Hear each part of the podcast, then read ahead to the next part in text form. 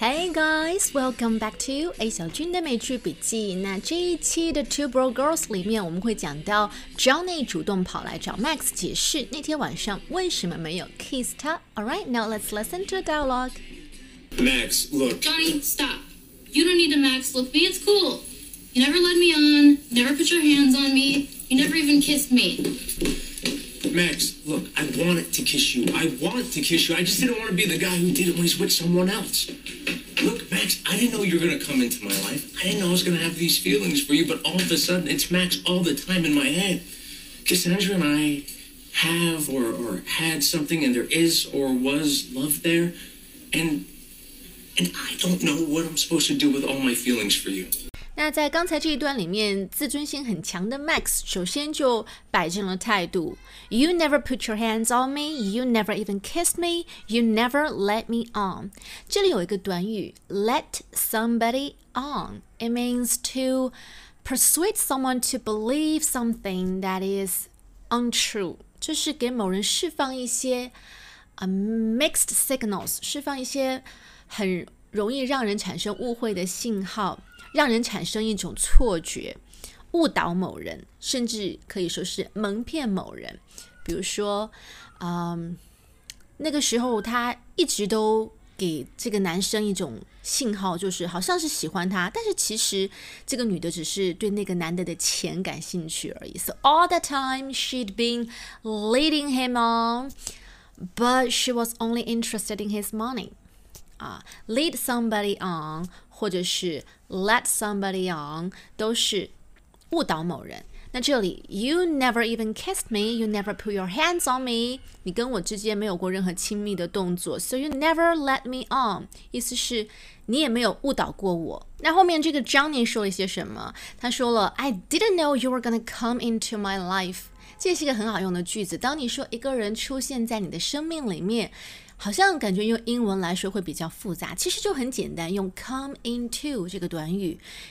I didn't know you were gonna come into my life。我从来都没有想到过会有你这么样的一个女孩子出现在我的生命当中。And all of a sudden, it's Max all the time in my head。脑海当中就全都是你挥之不去。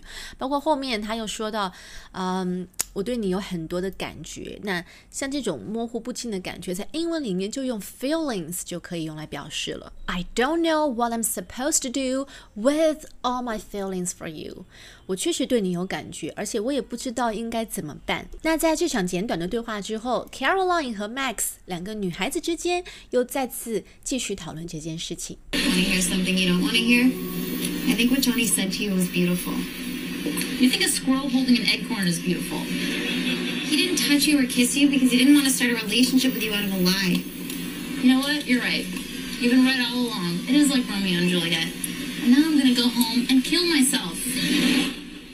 I don't think romance is in the cards for me. I get so, why did Caroline think what Johnny said to Max was beautiful? Because Johnny didn't want to start a relationship with Max out of a lie.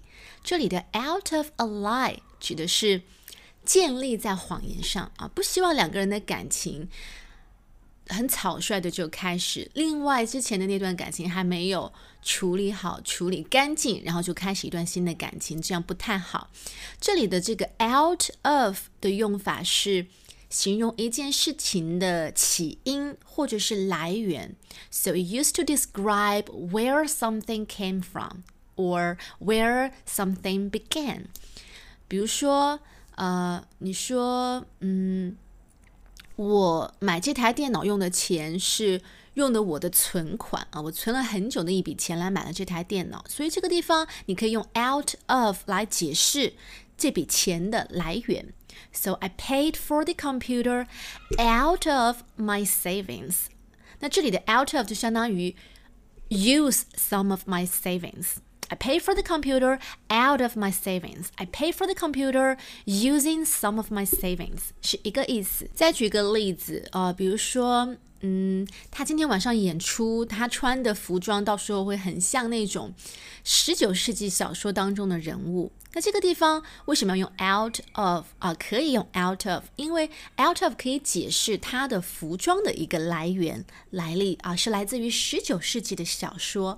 So she dresses like a character out of a 19th century novel。虽然 Caroline 的整个人生观都是很积极的，she always can see the silver lining, but Max still think that romance is not in the cards for me. 这里有一个短语 in the cards。card 就是纸牌的那个单词，c a r d。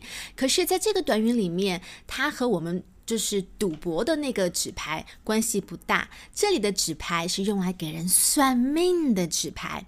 想想看，很多呃算塔罗牌的女巫就会在桌子上摊开一副牌，然后根据其中的一张或者几张关键牌来算你的命运。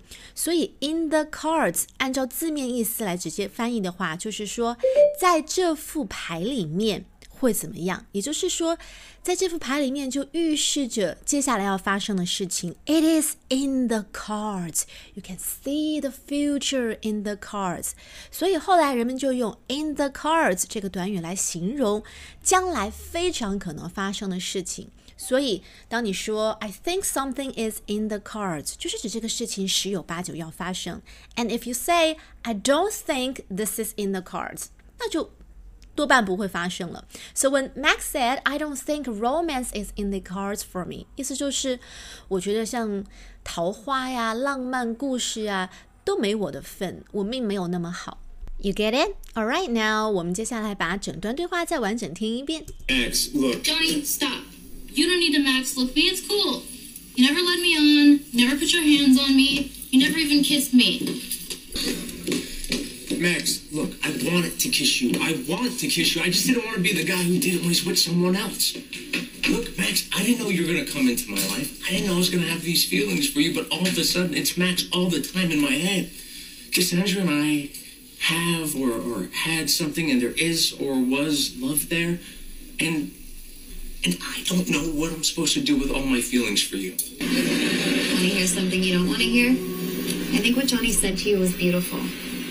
You think a squirrel holding an acorn is beautiful. He didn't touch you or kiss you because he didn't want to start a relationship with you out of a lie. You know what? You're right. You've been right all along. It is like Romeo and Juliet. And now I'm gonna go home and kill myself. The comments in the cards for me. 好，最后来复习一下今天学到的一些知识点。The first one is lead somebody on，指的是误导某人，因为 lead L E A D 这个词就有引领的意思。Lead somebody on，故意把某个人引到一个错误的方向去，误导、蒙骗。那接下来一个就是啊，someone come into my life，一个人出现在我的生命当中，也是个很好用的表达。Out of 这个短语可以用来形容一个事情的起因或者来源。最后一个 in the cards 指的是一个事情十有八九很有可能会发生。All right, that's pretty much all we've got for today's show. You've been listening to A 小军的美剧笔记，下期再见喽，See you.